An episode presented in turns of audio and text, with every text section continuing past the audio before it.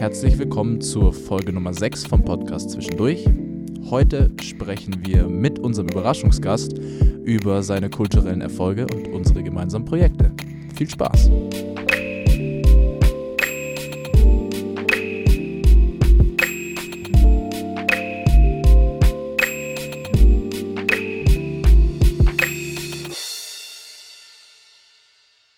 Sich da nicht auch manchmal rechtfertigen, wenn man klassische Musik hört? Bestimmt, auf jeden Fall. Also ich meine, ich muss, ich muss ganz ehrlich sagen, klassische Musik ist bestimmt nicht das, was ich jeden Tag höre, aber wie gesagt, man kommt bei unserer Schule eigentlich nicht drum herum und deswegen ist es auch für uns jetzt nichts Außergewöhnliches. Ja, Lenz, also deine Stimme im Radio zu hören, das passt wirklich wie die Faust aufs Auge. Weißt du eigentlich noch, wann das war? Wie lange ist das schon her? Ähm, also ich habe es gerade schon gesagt, ich glaube, es war vor zwei Jahren oder so, das, ähm, das äh, Jugendkonzert mit dem Ja. Georgischen Kammerorchester von der Schule aus. Krass. Und ähm, das habe ich ja auch äh, damals moderiert mit äh, Genau. der Maria Laura. Liebe Ja. Grüße von allen. Und ähm, genau, dann kam sie danach her und hat mich äh, diese Frage gefragt. Und äh, das ist ja auch sehr naheliegend zu dem, was wir heute in der Folge erzählen wollen. Würde ich sagen, herzlich willkommen an alle. Genau. Hi an alle Zuhörer hier von uns vom Podcast Zwischendurch. Und wie der Lenz schon gesagt hat, genau damit werden wir uns heute befassen, wie man in unserer modernen Zeit damit konfrontiert ist, sich für ähm, ja, das Mitwirken bei klassischen Projekten oft rechtfertigen zu müssen. Aber was es genau damit mit dem Konzert auf sich hat und vor allem wie unser Gast dabei beteiligt ist, das erfahrt ihr gleich. Genau. Nochmal kurz ähm, als Rückblick. Wir bedanken uns natürlich wie immer dafür, dass ihr uns auch immer noch Nachrichten schreibt.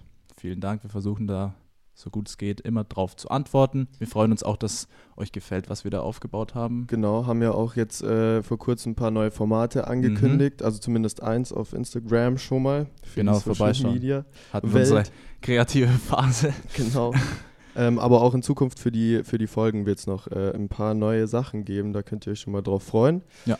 Ich würde sagen, jetzt äh, schnacken wir gar nicht drum rum und lösen mal äh, auf, wer denn Unser derjenige heute bei uns Geheimnis. zu Gast ist, beziehungsweise wir sind bei ihm zu Gast Ja, zum ersten Mal. zum ersten Mal außer Haus. Ähm, es ist der liebe Klaus Hoffmann. Hallo, schön, dass du da bist. Herzlich Servus, willkommen. Dian. Ist es erst zwei Jahre her, oder? Ich glaube, es Lorenz, ist... dass du Ja, ja, es ist... Äh, ein Konzert moderiert hast. nee, das nicht, aber es, äh, das, vor drei Jahren war das erste Mal. Schon, gell?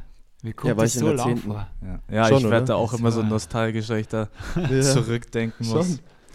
Ja, also vielen von unseren Hörern, also gehe ich davon aus, dass der Name Klaus Hoffmann was sagen sollte, entweder weil sie wie wir am Gnadental waren, wo er ja Lehrer ist, oder wer weiß, vielleicht irgendwo mal in der Zeitung gelesen oder auf einem Konzertplakat hier in Ingolstadt. Wir wollen heute aber mal ein bisschen näher da in seine in sein kulturelles Engagement einsteigen und da mal ein bisschen ein paar Insider-Stories rauskitzeln. Genau, aber vielleicht magst du ja für die Leute, die den lieben Klaus noch nicht kennen, äh, mal eine kurze Vorstellung machen, wie wir es äh, bei jedem Gast tun. Genau, also ich würde grundsätzlich sagen, ist er so ziemlich ein sehr wichtiger, kreativer Kopf hinter der klassischen Musikszene in Ingolstadt, also hinter einem großen Teil davon. Und zwar nämlich Ideengeber und Protagonist, ja, ziemlich großer Konzertreihen, würde ich sagen, sowohl als Dirigent als teilweise auch als Musiker. Und daneben natürlich nicht zu vergessen sein Engagement am Gnadental mit dem Symphonieorchester und auch vielen anderen Projekten. Das darf man da natürlich nicht vergessen. Und letztendlich hat er auch vor zwei Jahren ein neues Projekt auf sich genommen. Und zwar hat er dazu gesagt, der neue künstlerische Leiter vom Ingolstädter Kammerorchester zu werden. Gibt es da was Wichtiges, was man noch ansprechen sollte? So kulturell. Ja.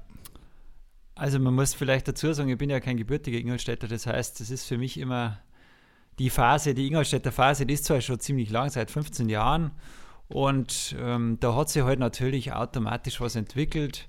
Es ist eigentlich immer größer geworden. Zuerst waren kleine Konzerte, zum Beispiel bei der Mittwochklassik, Mhm. war ich schon genau. sehr oft Wo wir dabei. auch schon aufgetreten sind. Genau, und schulisch, äh, ich habe eigentlich die Schulprojekte ein bisschen so mit dem normalen öffentlichen Leben vermischt, Ja. weil das ganz wichtig ist.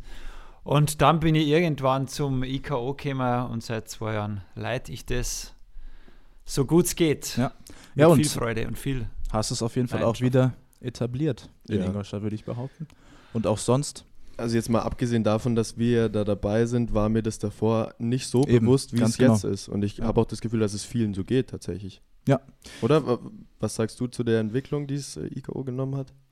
Also ich habe das Orchester natürlich vorher gekannt, aber ehrlich gesagt war ich bis 2018 noch nie beim Konzert und ich habe nur die Plakate gesehen. Mhm. Aber sonst habe ich weiter nichts gewusst. Ich habe nicht gewusst, wie groß der Klangkörper ist, welche Leute da dabei sind, äh, wie kompliziert die Stücke sind, wie viele Zuschauer da sind zum Beispiel. Mhm. Und deswegen war das für mich schon ein Neuanfang. Und ähm, ob jetzt äh, die Wahrnehmung in der Öffentlichkeit für dieses Orchester größer geworden ist, ich hoffe es, ich glaube schon auch. Ja.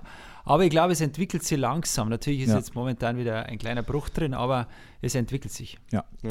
Gut, dann würde ich sagen, über diese Themen kommen wir dann später nochmal Genau. genauer zu sprechen, vor allem weil wir da auch ein bisschen mitzureden haben, weil wir ja meistens auch am Start waren. Was bei uns so eine Standardfrage im Podcast ist, ist immer die Sache, wie der Gast uns kennengelernt hat. Das Du darfst mal an dich Äh, abgeben. Lasst mich kurz überlegen. Gut, ihr wart beide meine Schüler, aber wie kennengelernt? Huiuiui, also. Ist ja auch schon lange her. Ja, ja, genau. Ihr, ihr habt euch- ihr habt die zum ersten Mal gehabt in der 9.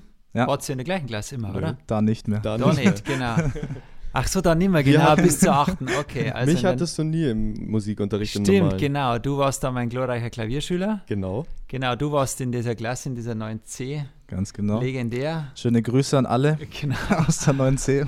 Und äh, Lorenz, du warst dann, warst du dann ab der 9. oder 10. im Klavier bei mir? Warst du das Ab der überhaupt? 9. Ab der War 9. auch ab der 10.. 9. Gell? Dann kenne ich Mhm. euch eigentlich beide gleichzeitig, aber ich glaube, du warst, Raphael, du warst dann noch vorher schon im Orchester, oder? Nee, nee, das Ah, ja, habe ich mir jetzt auch Neunten. nochmal so Revue passieren lassen. Das war durch den Musikunterricht dann zustande Ah, gekommen, bist du auf okay. mich zugekommen.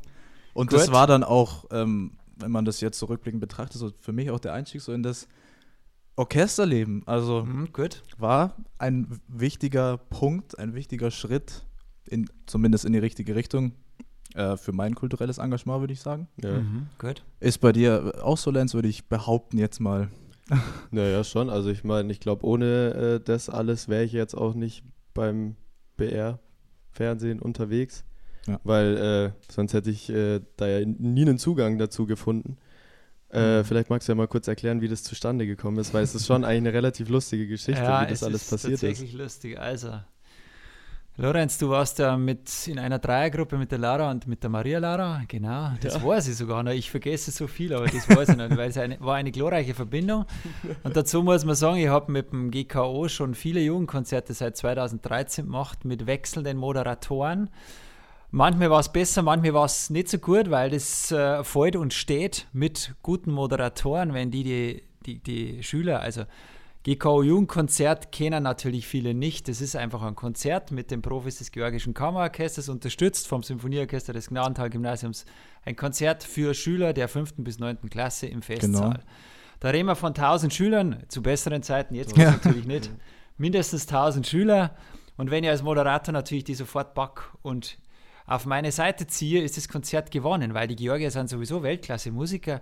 Ja. Und die, das Symphonieorchester hat, sie, hat auch sich mitreißen lassen. Also braucht man noch gute Moderatoren. Und dann war ich auf der Suche zu der Zeit, weil da haben die anderen Abitur gemacht gehabt. Und dann habe ich schon gewusst, dass so eine Kombination männlich-weiblich, Schülerin, Schüler, Oberstufenschülerin, Schüler ist schon am besten für alle. Und ich wollte eigentlich die Maria Laura, warum auch immer. Weil die mal äh, bei der Mittwochsklassik einen Text vorgelesen Ah, hat. stimmt, du hast recht, genau, so was. Genau. Und dann br- hat die Maria Laura noch einen, äh, einen Part, einen männlichen Gegenspieler, Mitspieler braucht. Und dann wollte ich aber, weil ich hab die ja gar nicht kennt, ich habe ja gar nicht gewusst, ob du reden kannst und wie du Ja. reden kannst und was du so erzählst. Und dann wollte ich doch jemand anderen und das Ich weiß nämlich noch ganz genau, Ja, ja. wen. Und das wäre, glaube ich, also jetzt, äh, ich will dem, dem lieben Alex nicht zu nahe treten. Aber es war ja der Alex Busch, genau. wer ist gewesen? das hat, hat aber dann nicht so funktioniert, wollte da die Maria Laura nicht oder wie, das weiß ich jetzt nicht mehr genau. Ich Ja, glaube, er hat mei. sich selber nicht zugetraut Mhm. und Ist ja auch äh, eine große Sache. Also ich, Klar. Ist, ist ja schwierig, weil man weiß das nicht, wenn man das Eben. nicht vorher geübt hat. Und Eben. dann bin ich irgendwann bei dir gelandet und habe gesagt, du machst das. Ich habe dich, glaube ich, gar nicht so, so stark gefragt, Nö. oder? Ich habe einfach gesagt, Es war einfach klar. das, Ja. du magst das.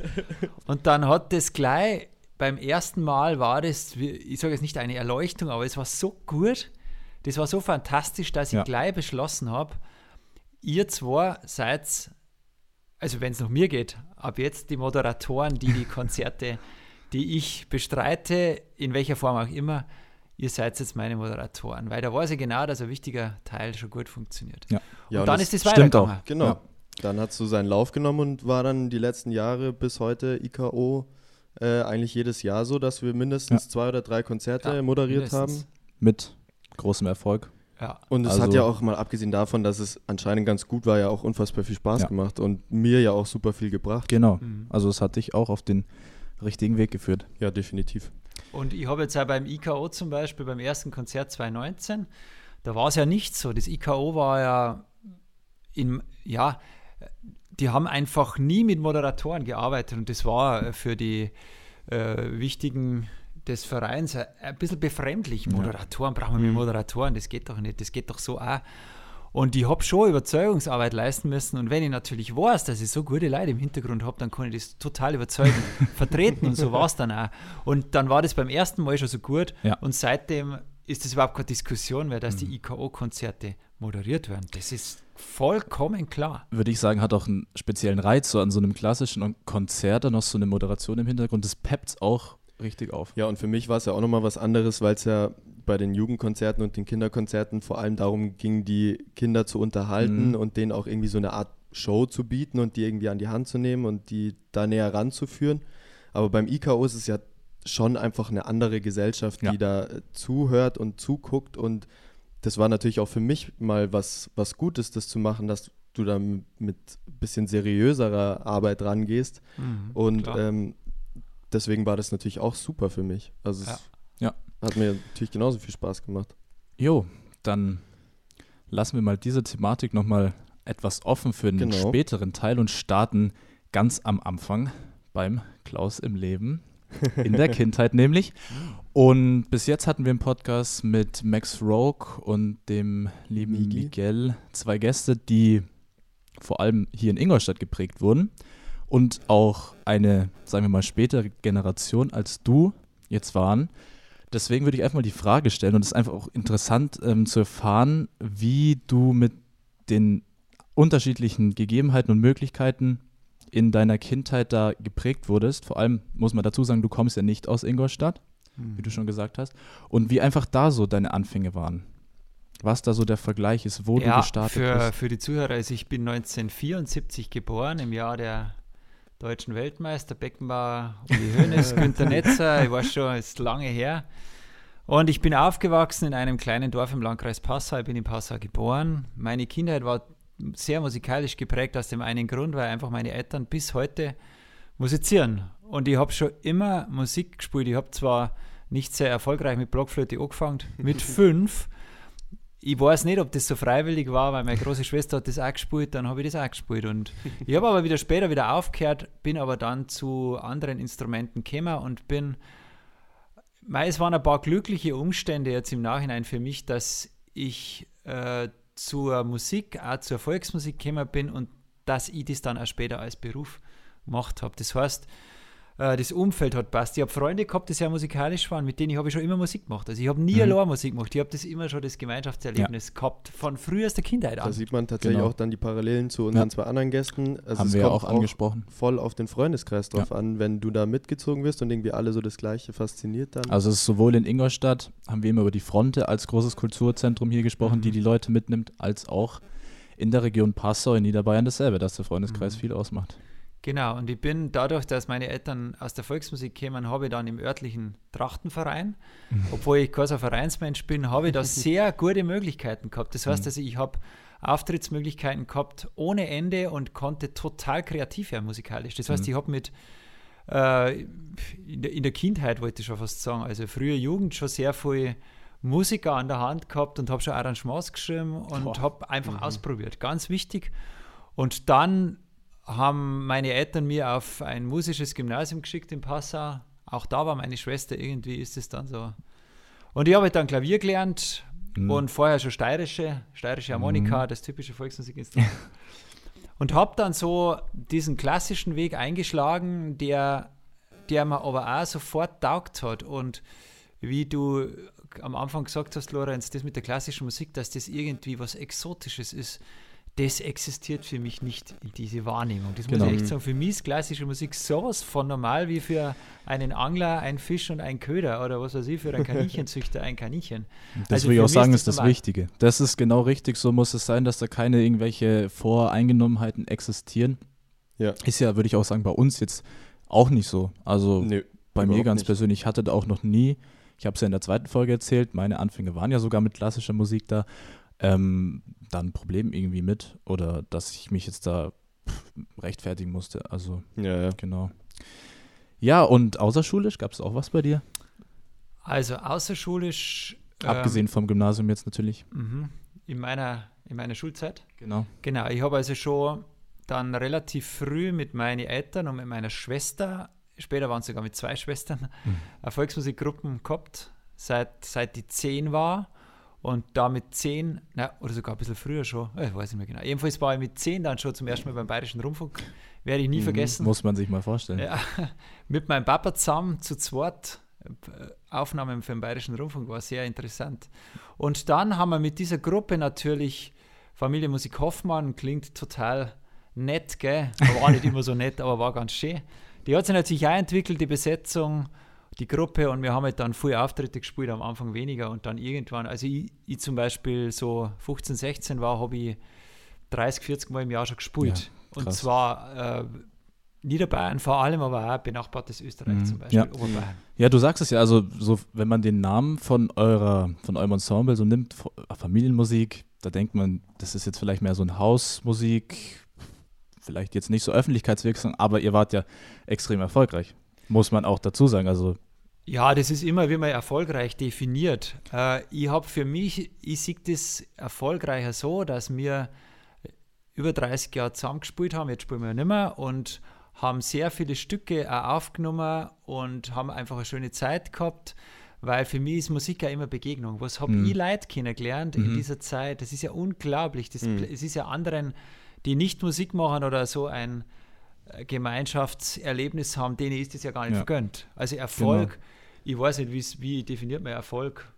Naja, aber man muss schon sagen, also es gibt, äh, dadurch, dass ich ja äh, beim, sehr nahe beim BR dran bin, es gibt schon viele Leute, die, denen das auch noch ein Begriff ist. und Äh, jetzt so für die Leute, die uns hören, die werden da vor allem auf eine große Größe warten. Jetzt, ihr habt, wenn man sagen muss, unzählige Videos auf YouTube mit nicht Ja, schlecht, stimmt. teilweise über 100.000 Klicks. Ihr Und habt drei CDs Spotify, rausgebracht. Aha. Ihr, Ja. Genau, ihr seid auf Spotify vertreten. Ja, und die. Weißt die, du das überhaupt?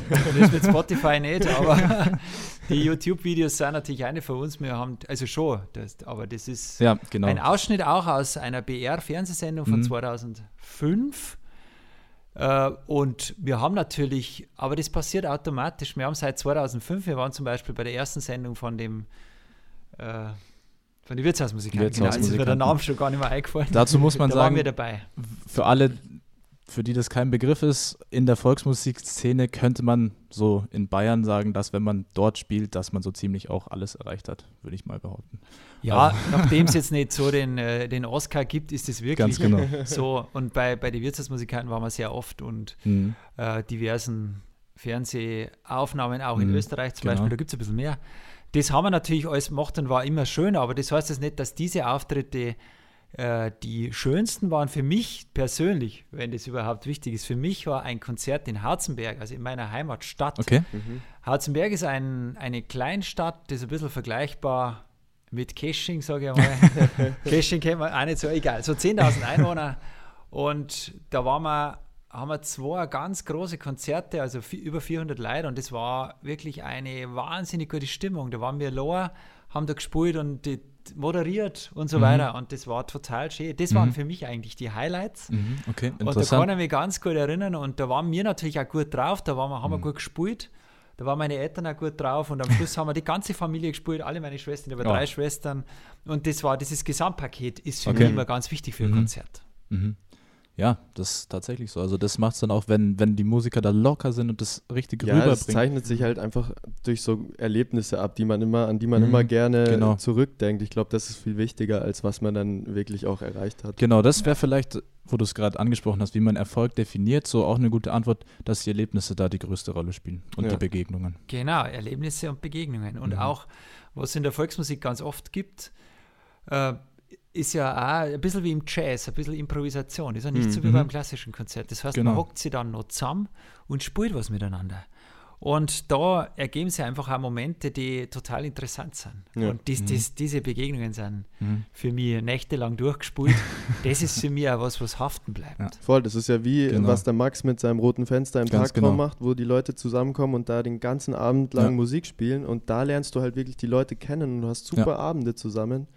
Und ich glaube, das ist halt schon, was am meisten prägt auch. Ja, man sieht auch dann genau da wieder die Parallelen zwischen den verschiedenen Richtungen. Genau. Ob es jetzt da vom Max her ähm, im Tagtraum diese modernen Sachen, Blues, Jazz ist oder ob es die Volksmusik ist. Es ist überall dasselbe, deswegen ist auch gar kein Grund da irgendwie Abstufungen gegen, zu genau. machen. ja. Also es ist alles, es bringt einfach alles mit, ähm, mit sich, dass man einfach Leute kennenlernen kann Genau. und da sich persönlich, wie wir schon so oft gesagt haben, selbst verwirklichen kann. Was vielleicht ganz interessant sein könnte, ähm, es ist ja oft mal in der Volksmusik so, dass äh, die Musiker ja auch äh, Multi-Instrumentalisten sind. Wie viele Instrumente spielst du? Ich weiß es nämlich Ja. persönlich selber gar nicht genau.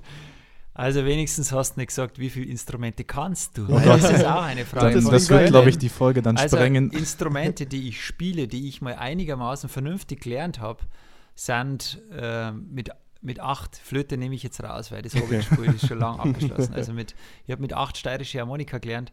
Das habe ich schon relativ gescheit gelernt Mhm. und war einmal bei richtig guten Lehrer in meiner Kindheit und dann habe ich Klavier gelernt mit 10 und mit 14 Kontrabass und mit 18 habe ich Trompete gespielt. Mhm. Das sind eigentlich meine vier Instrumente, obwohl man sagen muss, dass ich Trompete die letzten Jahre gar nicht mehr gespielt habe. Das ergibt sich daraus, weil äh, die Bläserbesetzung, die Tanzbläser, haben wir geheißen, die gibt es nicht mehr und da habe ich Trompeten gespielt, habe ich zweite Trompeten Ah. gespielt. Ah. Volksmusik, ich war nie der glorreiche, der begnadete Trompeter, aber es hat schon passt. Mhm. Was ich noch dazu sagen würde, vielleicht eine steirische Harmonika, für die, die es nicht wissen, ist einfach definiert ein kleines Akkordeon, das keine Genau. Klappen, sondern Genau. Tasten hat. Akkordeon mit Knöpfen, sagt man Knöpfen, sogar, genau. die irgendwie dreiklangsmäßig aufgebaut sind. Ja, also schon interessant, aber irgendwie finde ich kein Holzblasinstrument. Wie kommt's? Ja, das, kon, das weiß ich auch genau. Ja, das, das hat schon seinen Grund. Ich wollte ein Blasinstrument lernen später, in meiner späten Schulzeit. Und dann war ich auf so Volksmusikseminare.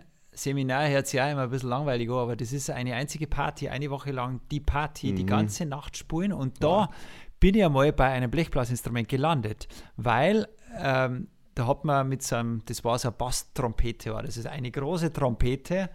Die Musiker kennen das natürlich, die anderen nicht. Und das habe ich deswegen spielen können, weil ich habe nur einen Nachschlag spielen müssen, also nur einen oder zwei Töne. Mhm. Und habe da sozusagen ein Erfolgserlebnis gehabt innerhalb kürzester Zeit.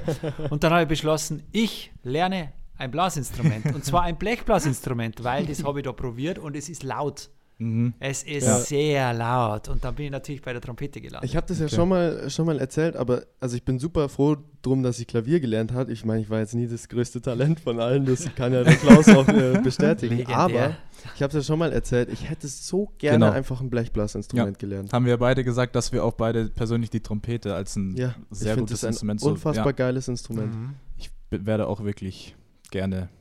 Naja, mal- ist halt nicht Ihr so. seid so jung, ihr könnt es immer noch Ja, lernen. genau. Ja, gut. Habt ja. seid jung und habt Zeit oder vielleicht habt ihr keine Zeit. Ja, Ah ja, vielleicht ergibt es noch mehr Zeitfenster. im Hoffentlich. Vielleicht. Ja, und bei dir war dann nach der Schulzeit auch so ein Zeitfenster, wo du dich entscheiden musst, in welche Richtung es jetzt geht, nach dem Gymnasium. Und back in the days, da gab es ja noch den Wehrdienst. Mhm. Und Ja. Du wolltest dich natürlich auch nicht von deiner, von deiner Leidenschaft abbringen lassen und bist dann dementsprechend. Jetzt hätte ähm, man gedacht, du sagst, du wolltest dich nicht vor der Verpflichtung fürs Vaterland drücken. na, das würde ich mich nie Na, trauen. Moment einmal. Nein, also bei mir war es so, dass, in, dass die Richtung schon sehr musikalisch war, Mhm. weil ich habe in meiner Schulzeit habe ich Leistungskurs Musik gehabt, natürlich, und habe die Schulkonzerte, wir waren auch musisches Gymnasium, wir haben in der 13., in der K13 haben wir die Schulkonzerte mehr oder minder selber gestaltet, unser Leistungskurs, das war total cool, war das. Also Jazz, Volksmusik, Klassik, alles mögliche. Und dann hat irgendwann mein Papa gesagt, Buh, du kannst ja eh sonst nichts. Du musst ja nur Musik machen, du kannst ja sonst nichts. Und vielleicht hat er auch recht gehabt, kann schon sein.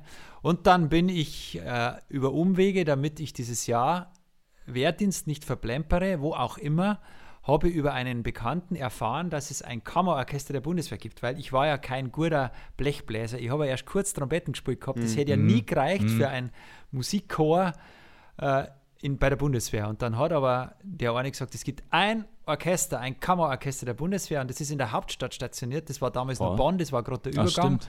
Bonn und Berlin. Mhm. Und dann hat er gesagt, bewirb dich da. Und das war eine total kurzfristige Geschichte. Da habe ich mich beworben. Ich war eigentlich viel spät dran.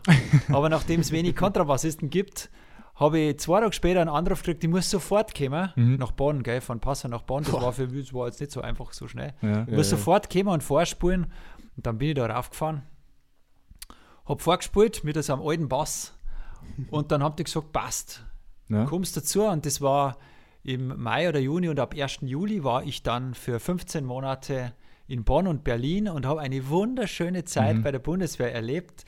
Ich habe zwar auch so eine Art Grundausbildung machen müssen, es waren Ja, nur gut. sechs Wochen im dann. freien Feld. Das war auch interessant, wirklich als Feldjäger. Und, und dann war ich aber sofort beim Musikchor und habe wunderschöne Zeit gehabt. Ich habe zwar marschieren müssen, ich war bei allen Staatsbesuchen dabei. Wir haben Konzerte gespielt, wir Wie haben muss, Tourneen das, gemacht. wie muss man sich das vorstellen? So mit einem Kammerorchester wird es ja schwer, zum Beispiel jetzt ein Preußens Gloria da äh, Also es war so. hinzuschmettern. damit die Streicher nicht nur, weil ich war einer der wenigen Streicher, ich glaube, wir waren 15 Streicher und die Streicher waren nach meinem Wissen nur Wehrpflichtige oder welche, die ein bisschen verlängert haben. Also, Und der Rest von denen waren Berufssoldaten. Die waren also wirklich das, gan- die, das ganze Leben dabei oder haben sich halt auf zwölf Jahre oder was verpflichtet. Also, wie muss man sich das vorstellen? Ich habe im Kammerorchester Kontrabass gespielt oder in kleinen Besetzungen Cembalo, so Barockmusik. Okay. und habe aber gleichzeitig sechs äh, Wochen Crashkurs Trommel plus Marschieren gemacht. Also ich habe da getrommelt bei der Marschmusik. gell. Also der Spielmannszug ist vor der Bloßkapelle gegangen. Bloßkapelle darf ich nicht sagen, Musikchor, Entschuldigung. vor dem großen Musikchor gegangen und dann haben wir immer abwechselnd gespielt auf dem Weg zum Kanzleramt oder zum Verteidigungsminister oder Mhm. zum Schloss Bellevue in Berlin. Genau. Kennt vielleicht auch jemand die Bilder bei den großen Staatsempfängen. Genau, Staatsempfänge sind immer so diese Stimmt, ja. Paradesoldaten dabei und die Musiker. Und ich war einer der Musiker, der Trommler. Also bestimmt auch eine krasse Erfahrung, da Ja, so involviert gewesen zu sein. Genau, und danach, äh, was gab es dann danach so für Stationen? Was hast du danach alles so gemacht? Also, Mhm. Also ich war ein bisschen, bisschen unbedarft, also ich habe jetzt nicht so einen Plan gehabt. Ich sehe jetzt bei meinen Schülern, die haben ja oftmals ganz tolle Pläne. Und ich habe eigentlich keinen so einen großen Plan gehabt. Ich habe mir ein bisschen so treiben lassen. Ich habe gemerkt bei der Bundeswehr, das gefällt mir, was passiert dann. Ich bin Ende September bin ich fertig geworden und dann beginnt ja sofort das Wintersemester und habe mir dann Anfang Oktober, das ist jetzt auch schon früher, Anfang Oktober war die Aufnahmeprüfung Schulmusik und ich habe mir einfach Okay. gedacht, die mache ich mal in München für Gymnasium und habe es dann gleich geschafft, warum auch immer. Und Ja, war dann auf einmal in der Musikhochschule in München und habe mir das angeschaut und habe mir gedacht, okay. Okay. ich bin nicht aus völliger Überzeugung da eingegangen, weil ich ein begnadeter Pädagoge werden würde, sondern ich habe einfach gemerkt, die Szene gefällt mir, da wird Musik gemacht, da lernt man Leute kennen. Ich war ein eher chilliger Student, ah, die ganze Zeit. Also Muss das, so sein. Das ist jetzt, das ist jetzt glaube ich, auch nicht mehr so einfach. Und ich habe Geld verdient beim Musikmacher Mhm. und habe nie finanzielle Probleme gehabt und habe das Ganze relativ locker angegangen. Ja, du hast dann auch in München gewohnt. Ich habe dann in Minga gewohnt, allerdings war ich schon, äh, ich war immer relativ sparsam. Ich habe im Musikerwohnheim gewohnt Ah, okay. Und das war zwar in, in den, ich war in einer Siemer WG und wir waren aus sieben verschiedenen Ländern. Oh, also ich war der einzige Wow. Deutsche, der einzige Bayer, der einzige Niederbayer sowieso. und es war total interessant, auch diese Erfahrung ist total interessant. Manchmal hat es total geschäbert, weil das sind kulturelle Unterschiede. Ja, voll, da aber war ein Koreaner und eine Russin und ein Spanier, na, und ein Mexikaner war. Wow, und allein die, die Gerüche, beim Ja, stimmt, das Kochen und beim ah, Essen. stimmt, klar. Das ist was, das vergesse ich nie. Das ist ein bleibender Eindruck, weil die Küche hat jetzt mal anders gerochen, wer gekocht hat. Ja. Und auch die Gewürze und alle Zutaten waren Genau, das ist ja auch witzig. das, was wir immer gesagt haben. Wenn so viele Kulturen aufeinandertreffen, ist es einfach dieser Moment, wo, ja, wo einfach alles stimmt, wo man Voll. Extrem gut geprägt wird, wo man viel für sein Leben mitnehmen kann und Genau, was einen offen ja. macht Ja. für alles. Genau. Aber wahrscheinlich hast du dann nicht die horrenden Summen gezahlt, die ich jetzt äh, Na, um Gottes Willen, ich weiß nicht genau, was Die ich uns bezahlt habe. Ich habe noch. ja. Ich habe Ende der 90er Jahre habe ich bezahlt, ich glaube 250 Mark. Ja, muss man sich mal diese wirklich ja. Obwohl Dimensionen München auch schon geben. teuer war, aber das war natürlich günstig. Ja, ja, also die Wohnungen Vergleich waren schon teuer, aber die Wohnheime sind, Ja. die waren billig. War allerdings auch eine Absteige, Okay. muss ich sagen. War zwar in Nymphenburg, aber war Absteige. Ja. Obwohl du dann nicht dich für diesen, für diesen Weg eines Solisten oder einfach allgemein freischaffenden Künstler entschieden hast, hast du doch äh, noch viele Projekte gemacht. Wir haben auch hier ein paar CDs bei uns auf dem Tisch liegen. Genau. Und da würde ich einfach mal sagen für die Zuschauer, denn der Klaus, Zuhörer äh, übrigens, Entschuldigung, natürlich Zuhörerinnen und. Zuhörer, ähm, sagen, dass der Klaus nicht nur klassische Musik im Kammerorchester oder Volksmusik gemacht hat, sondern teilweise sogar Jazz. Und da haben wir ein kleines Hörbeispiel für euch vorbereitet, Genau. nämlich Summertime zusammen mit der Sängerin Bernadette Lang. Viel Spaß.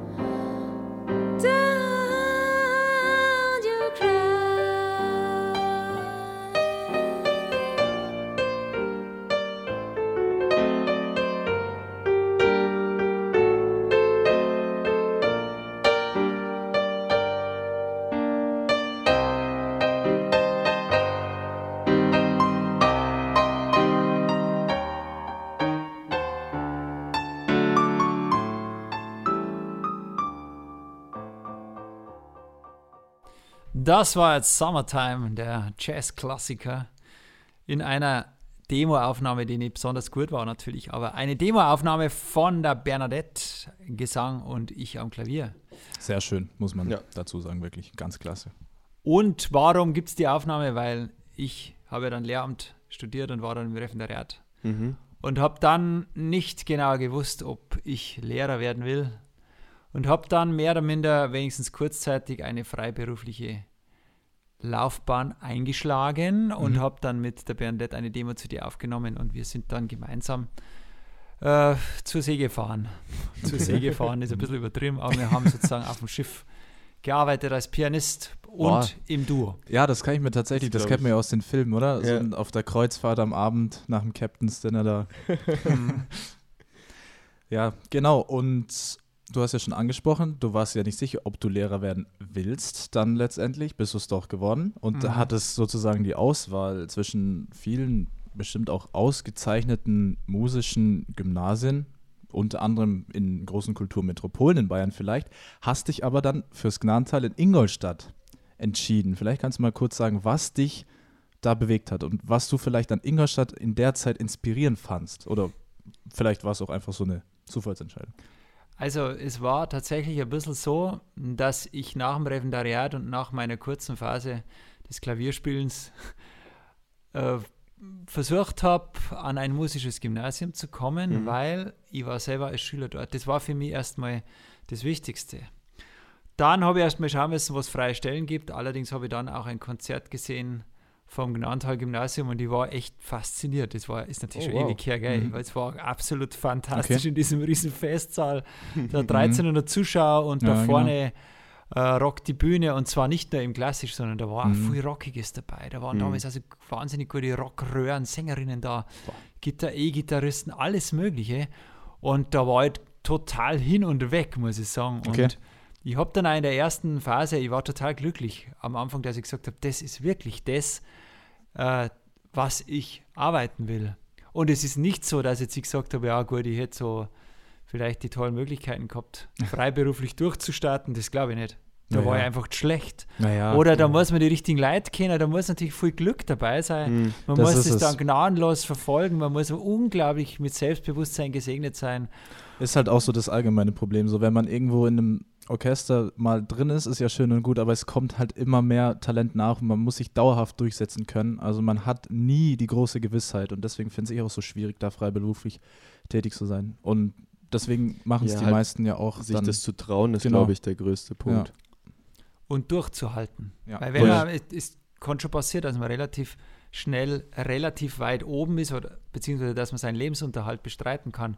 Aber da musst du dann oben bleiben, Hm. über Jahre, Ja. Jahrzehnte. Ja, das ist schwierig. Hm. Gut, dann haben wir jetzt schon relativ viel über dein kulturelles Schaffen und Leben erfahren. Genau. Und Geht natürlich gleich weiter. dann machen wir jetzt einen kurzen Break mit Spielen, Jawohl. wie wir es immer tun. Und heute haben wir die Spiele Assoziationen, die wir bei der letzten Folge, glaube ich, nicht hatten, oder? Hatten wir die? Doch, hatten wir. Boah, ich glaube nicht, nee, oder? Hatten wir drei Dinge? Naja, Ist auch also wurscht. unsere Assoziation in 60 Sekunden, ganz einfach. Wir werfen dir 60 Sekunden lang Begriffe an den Kopf und du sagst das Hast du erste, eine Stoppuhr was da, dir in den, ja, das Dann erste, was dir in den Kopf Genau. kommt. und dann würde ich sagen, starten wir bereit Jawohl. und los. Ingolstadt. Audi, Scheiße. Blues, Musik der Schwarzen. Dirigieren oder spielen? Beides immer schön abwechselnd. Gnanter Gymnasium, Viele nette Schüler und Kollegen. Fünf. Shoutouts, Volksmusik-Session. gut. Kultur allgemein, Äh, viel zu wenig gewürdigt. Dann äh, die Jugend.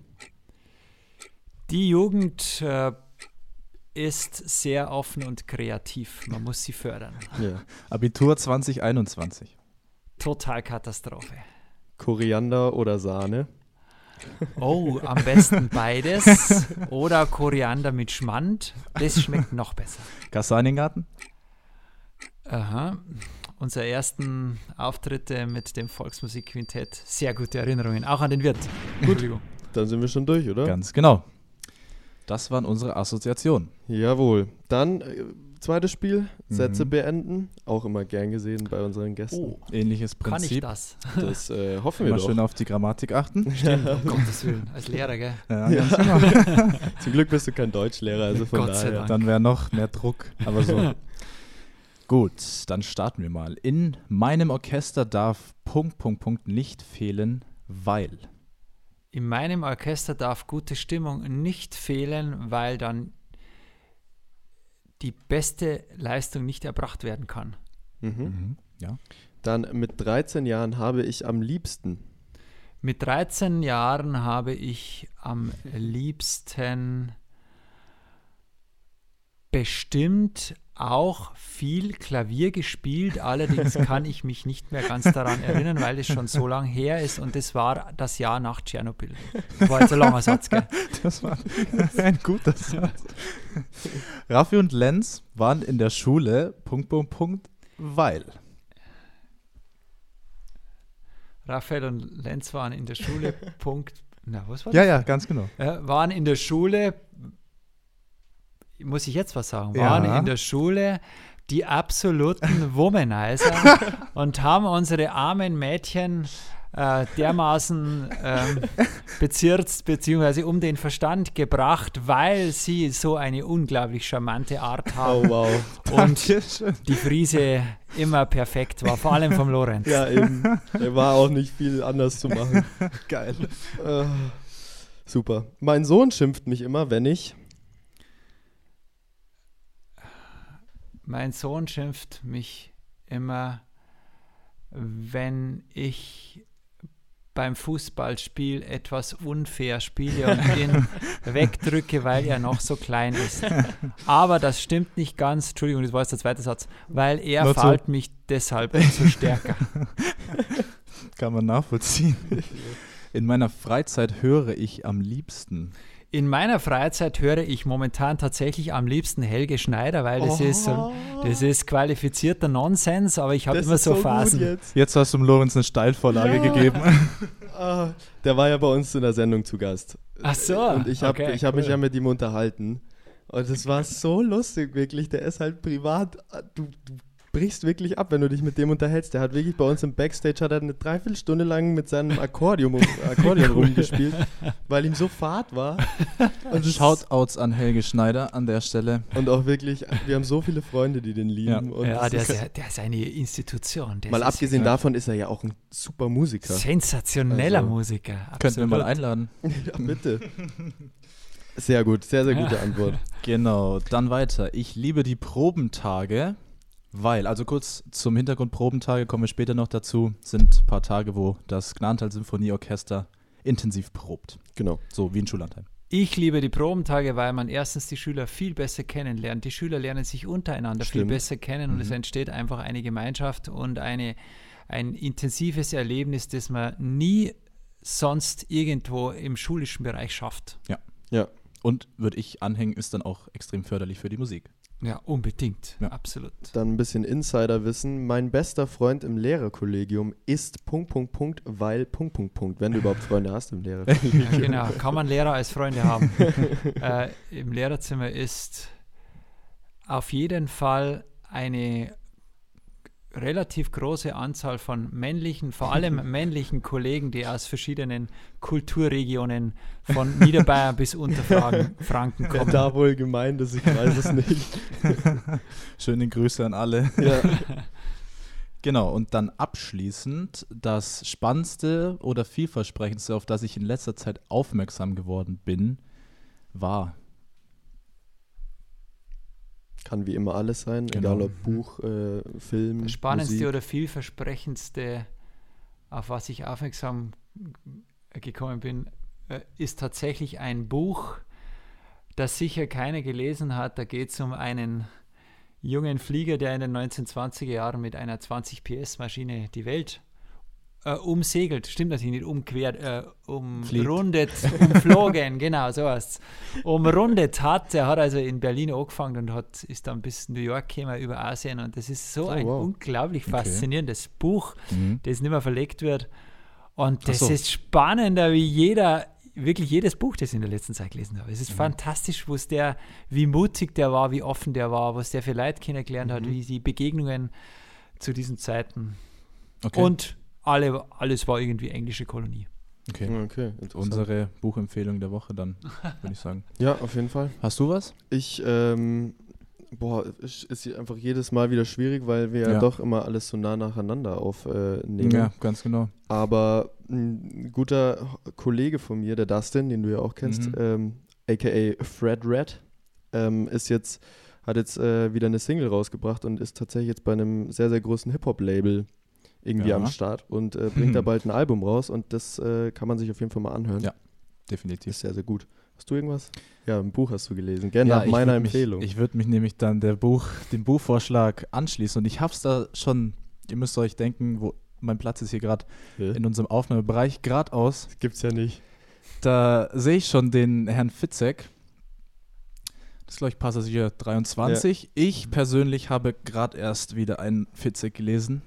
Und zwar Flugangst 7a kann ich wirklich jedem empfehlen. Also Das war. darfst du auch gerne erwähnen, dass du es von mir hast. Genau, ja, natürlich.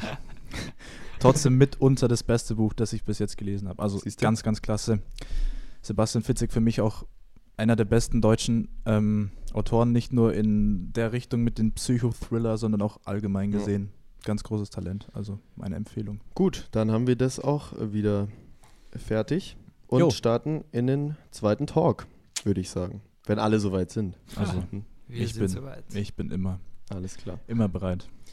Wir haben ja schon äh, oft genug angesprochen, dass du ja als Lehrer auch sehr, sehr aktiv bist bei uns äh, am Gnadental-Gymnasium, wo wir jetzt zwar leider nicht mehr sind, aber äh, wir haben das ja alles hautnah äh, miterlebt. Und ähm, das geht ja auch schon viele Jahre so. Und 16 was, Jahre, oder? Sind es mittlerweile? Genau, ich bin im, bin im 16. Jahr oder im 17. Uiuiui, puh, Lang her. 15 Jetzt geht's Jahre, dahin. Ja, 22, ich glaube, ich bin tatsächlich im, im 16. Jahr, ja. Mhm. Ja, unfassbar. Und Ja. äh, gab es irgendwas, was für dich so persönlich das ist, wo du dich am liebsten dran zurückerinnerst, irgendwie, was du auf die Beine gestellt hast vielleicht? Ähm, so im seit, Blick auf die kulturellen Projekte. seit ich glaube Mhm. 2005 ja, dann, oder? genau. Ja. Also ich muss schon sagen, es sind natürlich mehr ähm, Ereignisse schon ziemlich am Anfang. Da habe ich das Symphonieorchester schon übernommen. Das war also nicht meine Erfindung und das war ein großer Stamm von über 70 Musikern, ganz fantastische äh, Schülerinnen und Schüler. Und das erste Stück, das haben wir dann gleich dreimal aufgeführt, war die Moldau. Und diese Mhm. Moldau hat bei mir noch ein, das äh, verbinde ich immer mit dem Orchester von aus Okay. dieser Anfangszeit. Das ist die Moldau, weil die ist gar nicht so leicht zum Spulen, da 12 Minuten, 13, 14 Minuten. Das war also ein wichtiges Ereignis und dann haben wir einmal bei den Audi Sommerkonzerten auftreten Boah. dürfen. Das war 2010 im Jahr der Fußball-Weltmeisterschaft Oh, und wow. auch da waren wir sehr kreativ. Okay. Und dann heute vor allem noch auf diese Jugendkonzertreihe mit dem Georgischen Kammerorchester, weil ich einfach Mhm. die Musiker da kennengelernt habe, auch von einer ganz interessanten Seite. Das wäre auf jeden Fall auch Ganz das genau. gewesen, was Da- wir äh, natürlich für uns persönlich auch gesagt hätten. Können wir uns nur anschließen, finde ich, wie gesagt, ähm, finden wir, wie gesagt, auch das ähm, bedeutendste vielleicht so mal, Genau. wenn man da den ganzen Hintergrund und die Ziele, was man auch mit dieser Konzertreihe verfolgt. Und zwar, haben Sie ja vorhin schon mal kurz angesprochen, sind das die Jugendkonzerte vom Georgischen Kammerorchester, die eben jetzt mittlerweile seit, seit wie? Neun Jahren. Seit neun Jahren. Ähm, zusammen mit dem Gnadental Symphonieorchester, eben durch die Arbeit vom Klaus, stattfinden. Und man muss sich das so vorstellen, das ist ein, ja, würde fast sagen, bayernweit irgendwie schon eine einmalige Geschichte. Also es ist so, dass da wirklich diese ja, Schu Schulmusiker, die Schüler zusammen mit europaweit, wenn nicht weltweit bekannten und auch ähm, ja, gern gehörten Musikern des Georgischen Kammerorchesters zusammenspielen, mit über 50 Musikern im Mhm. Alter von 12 bis über, weit über 50, 60 Jahren. Also sowas, so ein Klangkörper ist allein schon sehr faszinierend. Und das Ganze dann noch vor knapp 1300 Zuschauern. Ja, also Festsaal. Genau, Festsaal Ingolstadt im Stadttheater, ähm, die aus den Jahrgangsstufen 5 bis 9 kommen. Also ein riesiges und wichtiges Projekt. Kannst du dich noch daran erinnern, wie die Zusammenarbeit entstanden ist und Aber wer auf wen zugekommen Aber ist? sicher. Dadurch, dass nicht. das wirklich das Projekt ist, das äh, ganz stark, wo ich ganz viel selber organisieren durfte, muss ich schon sagen. Also wo ich auch keinen gehabt habe, der meine Ideen durchkreuzt hat, das ist natürlich schon ein bisschen Egoismus. Äh, äh, kann ich mich gut erinnern, es war eigentlich ja so, dass der Geschäftsführer des GKOs bei unserem Chef angerufen hat. Damals, das war 2013 oder 2012, das war 2012 aus, Mhm. genau. Und er hat irgendwie gesagt, ihr seid doch musisches Gymnasium, äh, die Georgier müssen irgendwie ein Jugendkonzert, irgendwie was für Kinder machen. Aber ich habe schon gemerkt damals, das war so, die müssen das irgendwie. Ach, das gab es davor gar nicht. Nein, eben das gab es jetzt. nicht. Das Ich ist dachte, komplett ah, mhm. neu. Okay. Und dann habe ich beschlossen, hey, das ist doch eine einmalige Gelegenheit, auch wenn wahnsinnig viel Arbeit dran hängt, dass man sowas auf die Beine stellt. Und wenn du sowas, wenn du bei Null anfängst, also wirklich bei ganz Null, Mhm. ist es richtig schwierig. Und ich habe mir dann erst einmal mit dem Orchesterbüro, mit den Musikern in Verbindung gesetzt, wie man das eigentlich macht und mit meinen Musikern, weil äh, welches Stück ist geeignet, wie soll das stattfinden, machen das nur die Georgier und von uns spielen ein paar Schüler mit oder irgendwie so. Also das war alles völlig offen oder wo und wie. Ist dann auch schwierig. Und dann habe ich gleich die Forderung gestellt, mehr oder minder, ich möchte, dass unser ganzes Orchester mit dem ganzen georgischen Kammerorchester spielt. Also das ist einfach die Besonderheit, weil es gibt natürlich schon viele Projekte, wo Profis mit Schülern spielen, aber dass ein ganzes Orchester, also dass zwei komplette Orchester zusammengeschmissen werden, Mhm. das glaube ich ist die Besonderheit. Ja. Und daraus ist tatsächlich im ersten Jahr, da habe ich das noch nicht dirigiert, ein Konzert entstanden, das war tatsächlich auch die Moldau. Das war dann sozusagen die dritte Aufführung, weil das haben wir ganz gut kennen. Und es war aber relativ streng, weil meine Bläser waren natürlich Schüler und für die war das schon relativ stressig. Für die Streicher, die haben sie gut verstecken können. äh, und das war so, dass wir das im Festsaal gemacht haben und es war genau eine, eine einzige Klasse da. Das muss ich mir vorstellen. Außer Schüler aus unseren Schulen. Also das heißt, Publikum war angedacht, alle Schularten ab der fünften Klasse, fünfte bis neunte oder fünfte bis zehnte. Also da gibt es tausende Schüler in der näheren und weiteren Umgebung von Ingolstadt. Und da war genau eine Klasse da, ich glaube, es war die Fraunhofer Realschule, wenn ich mich nicht täusche. Und ein paar Klassen von uns, also der Festsaal war leer.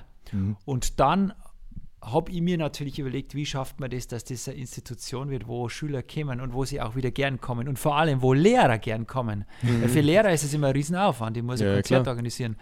Und Das vor allem entscheiden ja die Mensch. Lehrer letztendlich, ob die Schüler hingehen dürfen oder nicht. Genau, die, die Lehrer entscheiden das erste Mal, ob die Schüler davon überhaupt erfahren. Mhm. Und Ja, dann klar. hat es natürlich auch wieder einen glücklichen Zufall gegeben. Das war nämlich die Lisa Greb, die war eine Schülerin von mir im Leistungskurs und die war, hat Praktikum beim GKO gemacht und hat das Jahr drauf richtig die Werbetrommel gerührt bei Mhm. den Schulen. Das war total super. Die war da total engagiert, motiviert, werde ich nie vergessen.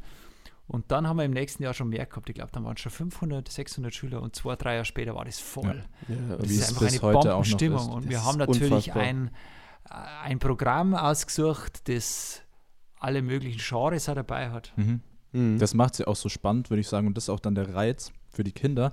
Voll. Und ich weiß nicht, wie der Lenz ist, war ja auch immer dabei erfunden hat, aber ich würde auch sagen, die Reaktion ist immer positiv. Also ja, also ist wirklich ein Highlight für die. wir haben das ja eh direkt mitbekommen, weil man ja quasi so all, mit der Moderation ja mit den Kindern interagiert Ja. hat, mehr oder Genau. weniger. Und da kriegst du das natürlich schon auch zu spüren. Also ich meine, na, natürlich gibt es mal irgendwie ein paar Kinder, die halt ein bisschen außer Rand und Band sind und die halt das einfach nur machen, damit sie nicht in die Schule müssen. Aber trotzdem merkst du sch- schon bei vielen, dass es denen wirklich Spaß macht. Vor allem haben wir ja schon auch echt immer viele unterhaltende Sachen auch dabei mit Tänzen und Mitsingen und was weiß ich nicht alles. Und das ist natürlich schon einfach ein super Erlebnis, wenn du da den kompletten Festsaal voll hast mit 1300 Leuten. Das ist schon, äh, das macht schon sehr viel Spaß und das ist eine sehr, sehr gute Erfahrung. Ja.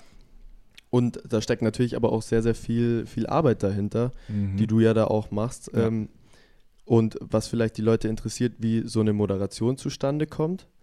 Ähm, weil am Anfang war es ja eigentlich immer so, dass du uns die fertige Moderation geschickt hast. Wir haben die gelernt und haben das dann quasi präsentiert. Dann beim, ich weiß nicht, ich glaube, es war das letzte GKO-Jugendkonzert, ähm, dann war das 2020, ja, genau, wo es noch 2020. stattgefunden hat. Da haben ja dann die äh, Maria Laura, die Dissy und ich haben das ja auf den Probentagen dann zusammen geschrieben und du hast es nochmal überarbeitet. Also da ist dann auch wieder so ein Aufwand dahinter. Ich weiß nicht, vielleicht interessiert es ja die Leute, wie das so äh, zustande gekommen ist. Ja, man muss vielleicht sagen, wie kommt das Konzept zustande, beziehungsweise Mhm. ich habe natürlich schon genau überlegt, was, äh, was müssen die Rahmenbedingungen sein, dass es überhaupt funktioniert. Also da Ja. geht es um das Länge der, des Konzerts, da geht es um die Stückauswahl, da geht es um die Moderation, wie gesagt, ja, da geht es ums Licht, Ja. da geht es um eine einladende Atmosphäre, da geht es um eine gute Akustik, da geht es um einen guten Termin, nicht zu früh, nicht zu spät am Tag, das muss organisatorisch Mhm. machbar sein.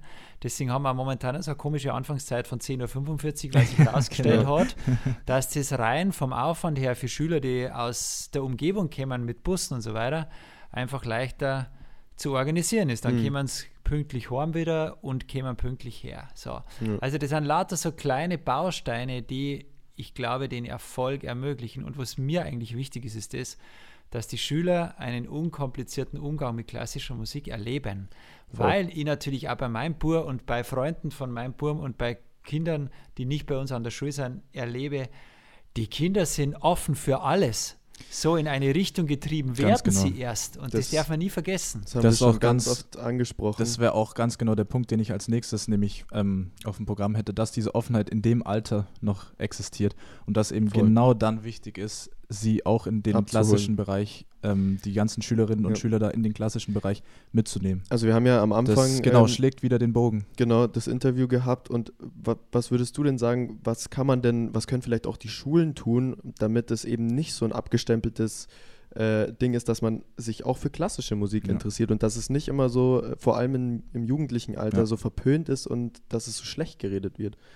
Weil das haben wir schon auch, also Ja. ich persönlich habe Ja. schon oft die Erfahrung gemacht, Definitiv. So, äh, dass das also es ist, belächelt es wird. ist nicht aus der Luft begriffen, dass man sagt, dass klassische Musik in der heutigen Jugend extrem negativ Ja. gesehen wird. Also dann heißt es zum Beispiel immer, wenn man jetzt sagt, wenn man beteiligt ist, wie gesagt, dann ist dieses Rechtfertigen, wenn du sagst, äh, nee, ich gehe jetzt nicht auf ein Konzert von Capital Bra oder Apache, sondern ich mache bei einem Orchester mit, dann wirst du immer gleich blöd angeschaut. Was, Hm. was soll denn das sein und so.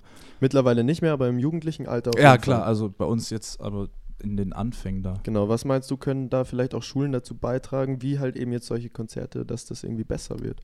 Grundsätzlich natürlich schon, aber man darf nie vergessen, dass das Fach Musik in jeder Schulrichtung ein Rand, eine Randerscheinung ist. Das Mhm. ist das Erste. Das heißt, wir haben nur wenige Stunden zur Verfügung und wenn ich die Schüler einmal in der Woche sehe, dann funktioniert das nicht. Also das heißt, dann nehmen die Schüler das also als Randerscheinung wahr. Es geht nur über Projekte, über Erlebnisprojekte und das ist so ein Konzert oder immer Probentage oder die Schüler auch mal animieren, in einem Chor zu singen, Mhm. obwohl Chorsingen ja momentan ja gar nicht möglich ist. Deswegen ist ja die, diese Zeit gerade so katastrophal für die ganze Musikschiene, Mhm. weil da geht es ja um einen pädagogischen Wert, der natürlich der in Musik und Kunst, der da dahinter steckt. Aber was können die Musiklehrer im Speziellen tun? Ganz schwierig. Also äh, Klassik hören, die es geht ums Hören, es geht um die Mhm. Schiene Hören und es gibt natürlich auch Gründe, warum die klassische Musik bei Jungen nicht so ankommt, beziehungsweise bei Alten dafür umso besser, weil wenn ich in einen Konzertsaal blicke,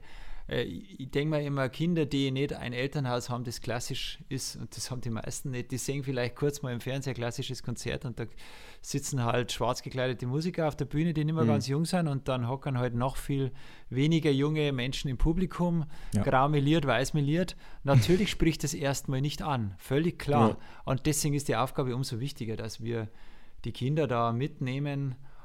Und es ist äh, schwierige Arbeit, aber ich sehe das gar nicht so negativ, weil ich sehe ich sehe die Erfolge. Ich sage es Genau. ganz ehrlich, ich sehe Okay. das ganz völlig entspannt. Und wenn die aktiven jugendlichen Musiker, die sehen das eh nicht so. Die sind ja, ja, ganz völlig genau. äh, Ja. neutral und, und die, die, da geht es eigentlich eher ums Gefallen und nicht um die Art der Musik. Ja. Ja, das ist dann auch so ein bisschen der Appell von der Folge jetzt, wenn wir es da schon haben, dass man einfach das einfach ausprobieren sollte. Also was spricht dagegen, einfach mal auf ein klassisches Konzert zu gehen und sich das Ganze anzuhören? Absolut. Definitiv. Ähm, ja, Genau, das Konzert äh, mit dem GKO, das Jugendkonzert, ist ja dieses Jahr auch der Pandemie wieder zum Opfer gefallen und wir hoffen natürlich, dass es trotzdem in den nächsten Jahren wieder ganz normal stattfinden kann, weil das ja auch einfach uns sehr geprägt hat und für uns auch immer super Erinnerungen Ja. äh, sind. definitiv. Und ein weiteres Projekt, was auch mit dem GKO ähm, zusammen stattfindet, ist ja, sind ja die Kinderkonzerte, die, glaube ich, mit uns zum ersten Mal stattgefunden Ja, haben. ganz genau. Genau, ähm, das ist quasi so, dass ihr da im Seminar, das war das P-Seminar, das du ja geleitet hast, und äh, da habt ihr quasi diese Konzerte aufgebaut und äh, zusammengestellt. Und das war ja lustigerweise auch die Moldau, wenn wir schon Ja, ganz genau, das war beim dann Thema auch- sind. Aufführung Nummer vier. Genau. Und das war dann in der Fronte. Das Sind war wir- nicht im, genau. äh, im Festsaal, sondern es hat in der Stro Fronte stattgefunden. Genau, vielleicht kannst du ja dafür nochmal was äh, genaueres dazu erzählen, weil du ja in dem Seminar beteiligt warst. Ich war es ja nicht, Zumindest nicht direkt dann. nicht direkt. Also, soweit ich mich erinnern kann, war das ursprüngliche Thema, für das wir uns angemeldet haben, Schlager. Stimmt, das habe ich schon wieder ganz vergessen. Genau. Und dann ist ähm, das GKO mal wieder auf dich zugekommen, soweit ich weiß, und hat gefragt, ob wir nicht auch die Konzerte, nachdem die Jugendkonzerte ein wahnsinniger Erfolg waren, auch für ihr Image, äh, da das nicht auch, also ich weiß nicht, die Konzertreihe gab es davor schon. Die Kinderkonzerte gab es schon, aber nicht in dieser Form. Ja, Mhm. also wurde wahrscheinlich wie immer relativ ähm, mit ganz viel Schnickschnack pädagogischen ähm, ja, Einfluss geplant. Und dann würde ich sagen, ist so der Reiz bestimmt gewesen, dass man allgemein auch dieses Erlebnis von dem klassischen Konzert mit einem kulturpädagogischen Rahmenprogramm da verknüpfen kann. Mhm. Und die wichtigste Eigenschaft, dass Schüler den Schülern etwas beibringen und nicht die Lehrer. Das war so der Hauptpunkt. So haben wir das Ganze aufgezogen damals. Also wir hatten da eine Lehrerfortbildung organisiert und waren auch im Vorfeld an Grundschulen zu Besuch, wo wir den Schülerinnen und Schülern quasi dieses Werk, die Moldau, vorgestellt haben, mit Spielen, mit Arbeitsblättern und auch den Lehrern Sachen an die Hand gegeben haben, um eben möglich, also aus unserer Sicht, äh, möglichst gut das Ganze ähm, zu präsentieren, sodass sie sich Mhm. auch auf das Konzert freuen. Und dann haben da mehrere Konzerte stattgefunden in der Fronte. Ich weiß nicht, Fünf, vier, glaube ich. Mhm. Genau, mit immer voll besetzten Haus und Ja. Selbe wie bei den, bei den Jugendkonzerten, wobei man sagen muss, dass äh, bei den Konzerten die Zuhörer sogar noch etwas jünger sind. Noch also das jünger. sind ja Grundschulen dann.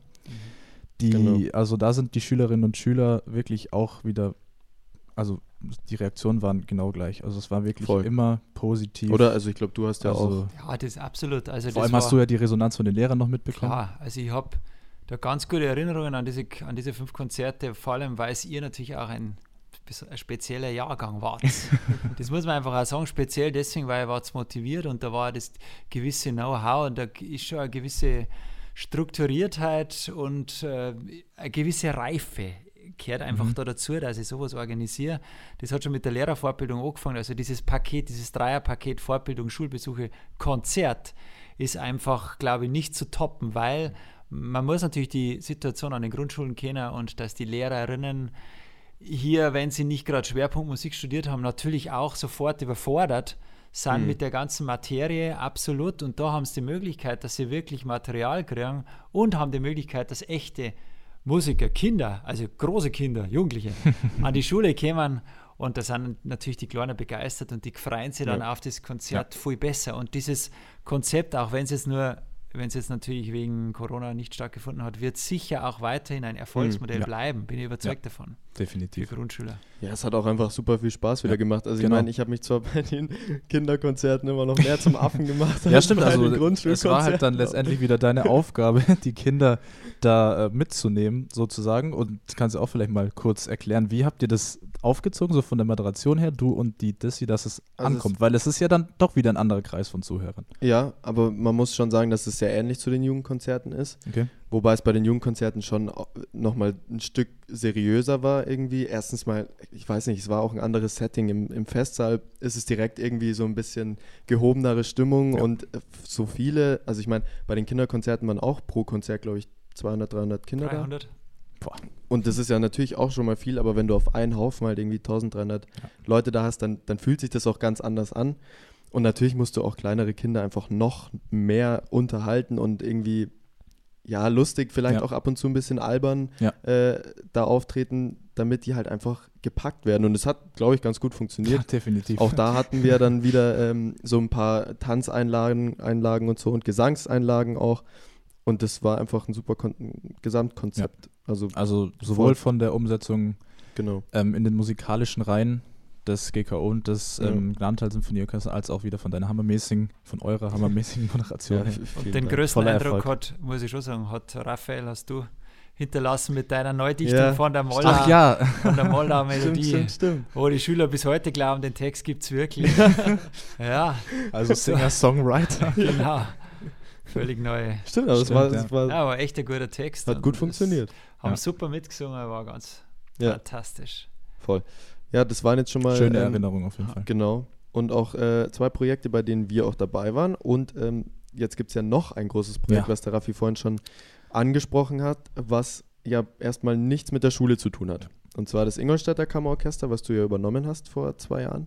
Und auch da sind wir wieder äh, dabei und wir erinnern uns, erinnern uns ja immer gerne zurück an die Heimfahrt von den Probentagen aus Pfünz 2019 ähm, 2019, wo im wir Februar. Ganz hinten im Bus drin saßen. Total, schon total fertig. Drei Tage Ja. Proben, genau. Proben ähm, hintereinander in den Gliedern und ach, Und dann bist Genau. du von ganz vorne zu uns hinten durchgelaufen und hast uns gesagt, äh, du machst es und du willst es machen und du hättest uns gerne dabei.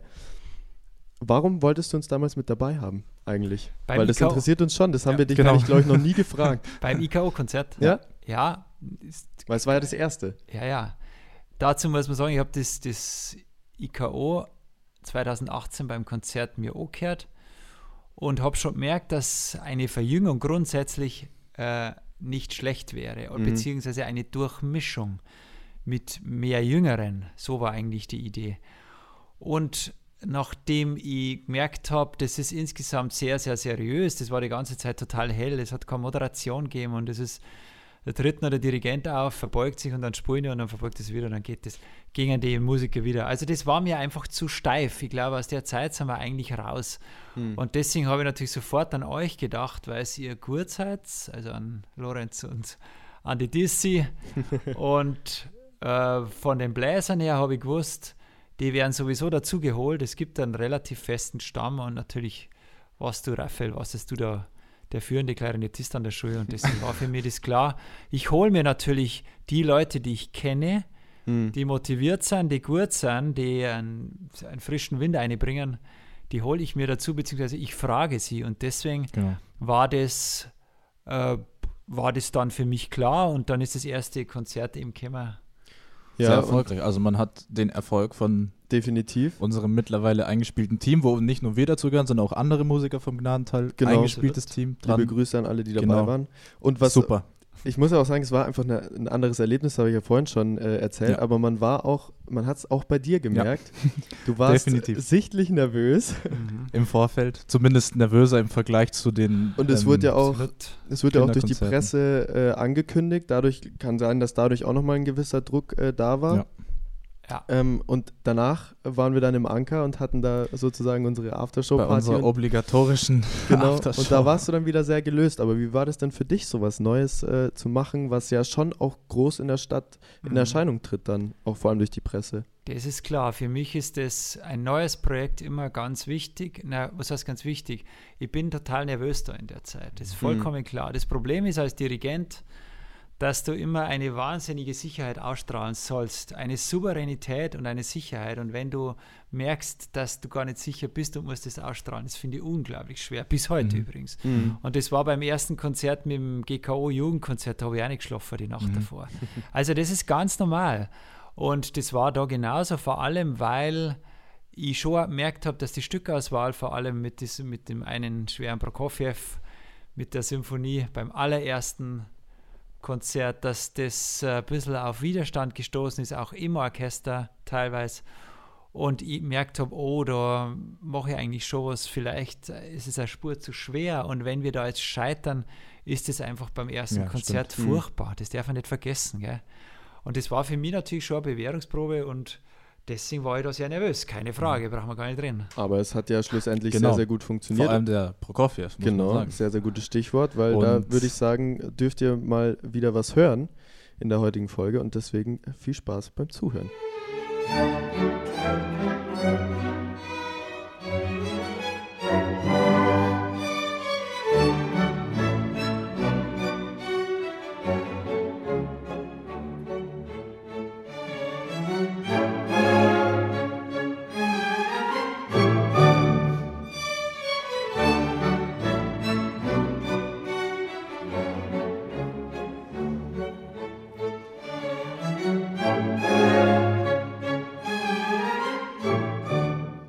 Also das war die Sinfonieklassik von Sergei Prokofjew, zum Besten gegeben vom Ingolstädter Kammerorchester.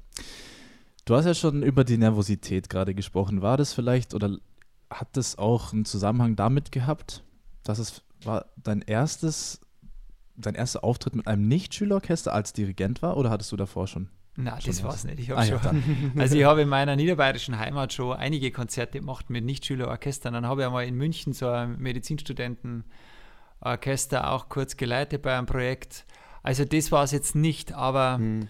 trotzdem äh, hat es einen anderen Stellenwert gehabt, weil das war ja für mich kein einzigartiges, also kein einzigartiges Konzert, das ich dann einfach, wenn das nicht so gut funktioniert, egal, weil es geht sowieso Ja. nicht weiter. Ja. Für mich war Beständigkeit da wichtig. Ich wollte ja nicht irgendwie ein Konzert machen und dann wieder abbrechen.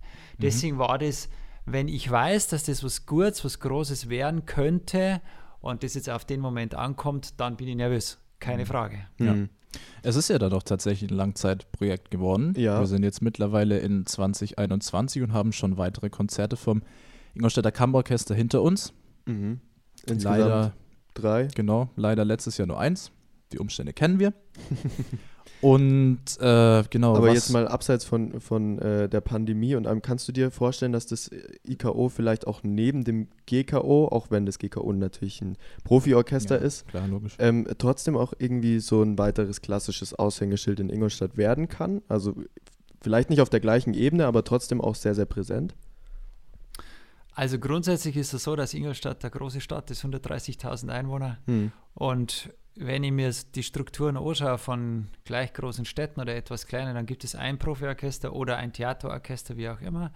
Und dann gibt es mindestens ein ambitioniertes Laienorchester Mhm. eher zwei.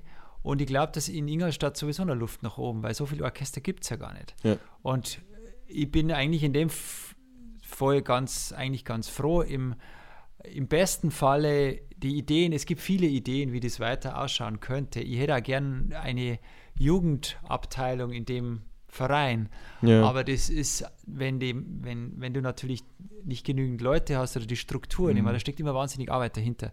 Für mich ist jetzt das, weil das mache ja alles nebenher, IKO, Arbeit genug und ich bin immer so bei jedem Projekt, dass man alles überdenken soll, dass man immer versucht zu optimieren oder irgendwas anders zu machen. Mhm.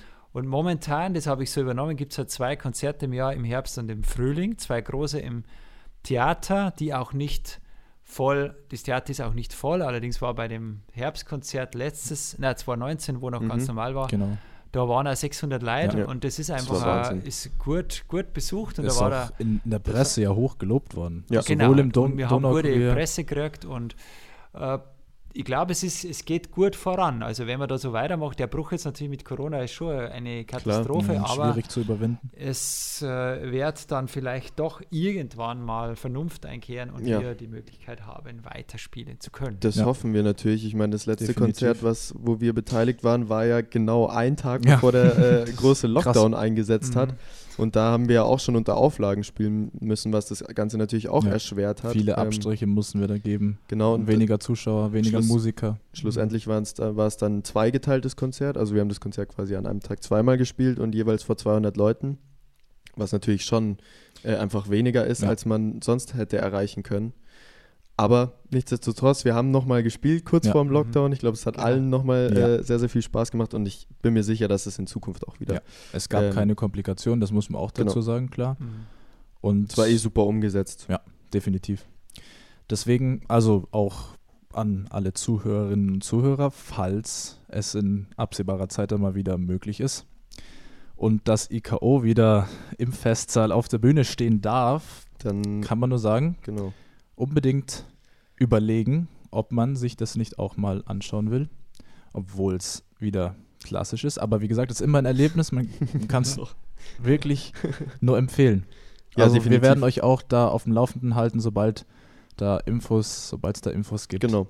erfahrt ihr von uns, wo und wann ihr Karten bekommen könnt. Dann Ja. gibt es jetzt ähm, als nächstes noch ein Projekt, wo ich tatsächlich nicht beteiligt bin. Der Mhm. Raffi war schon mal Ja, auf jeden als Fall beteiligt. Aushilfe. Ähm, und zwar sind es die Kastanienstreicher, die du ja ins Leben gerufen hast. Ja. Das Neueste würde ich mal so behaupten, das ist ja so Ja. eine Idee von dir gewesen während dem letzten, also während dem ersten Lockdown so, da mal eine kreative Lass Pfade. kurz überlegen, wie war jetzt das? Also das ist äh, auf jeden Fall ein Quintett, das aus den Stimmführern des IKO besteht. Mhm. Und es war so, dass wir zum ersten Mal, war natürlich also ein Spaßauftritt, den der Quirin eingefädelt hat. Der Quirin, der neue SPD-Stadtrat. Liebe Grüße an den Quirin. Genau. An den Quirin, genau. Und das war der 70. Geburtstag von einem ehemaligen Kollegen, auch einem SPD-Faststadtrat, Karl Finkenzeller. Und da haben wir Ah, also ja. zum Spaß, das war kurz vor dem Lockdown. Ja, genau, das war Anfang März. Na, Moment mal, ja, tatsächlich. Mhm. Genau, Anfang März letzten Jahres war das. Und da haben wir gespielt äh, beim DJK. DJK, genau. Mhm. Und das war eigentlich ganz gut. Da haben wir nur ein paar Stücke kennen, aber haben die fünfmal gespielt und dann haben wir eigentlich beschlossen, komm, lass uns das ein bisschen Ja. öfter. Und das war halt Volksmusik, da komme ich natürlich her, da habe ich Stücke, da kenne ich Genau. mich aus. Und der Andreas, unser erster Geiger, Konzertmeister, hat sowieso schon viel Volksmusik gespielt. Hm. Die Lydia, unsere englische, unsere Quotenengländerin, hat natürlich noch nicht so viel Volksmusik gespielt. Und die Lisa, die studierte Bratschistin, die hat da sowieso sofort ein Feeling dazu. Und der Query natürlich auch. Also. Und von daher gesehen war das ganz interessant und das werden wir sicher weiterverfolgen. Ja. Über den Namen, ich habe ja einen ganz seriösen vorgeschlagen, Kastanienstreicher klingt eigentlich auch ganz lustig und Ja. in der WhatsApp-Gruppe heißt man Sahnestreicher. Ja, genau. Also es gibt die unterschiedlichsten Namen. Genau, dann gibt es ja noch Ingolstädter Geigenmusik, weil Ja. das war sozusagen Ja. ein sehr seriöse Name. Wir werden sehen. Das Projekt ist natürlich jetzt auch erst einmal ein bisschen auf Eis wegen der ganzen Mhm. Geschichte da. Hm. Aber Nichtsdestotrotz eine sehr gute Kombination mit den ganzen Streichern und dir Ja. dann an der steirischen. Deswegen würde ich sagen, hören wir da auch mal kurz rein, wie das Ganze Genau. klingt. Viel Spaß.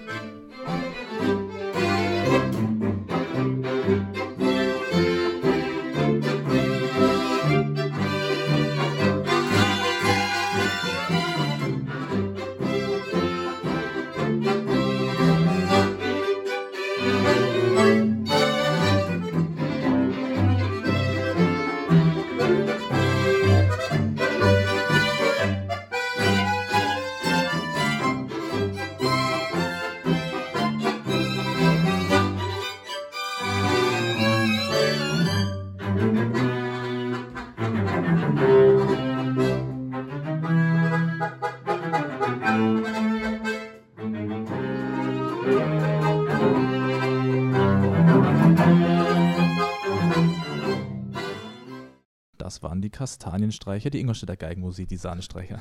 Wie auch immer.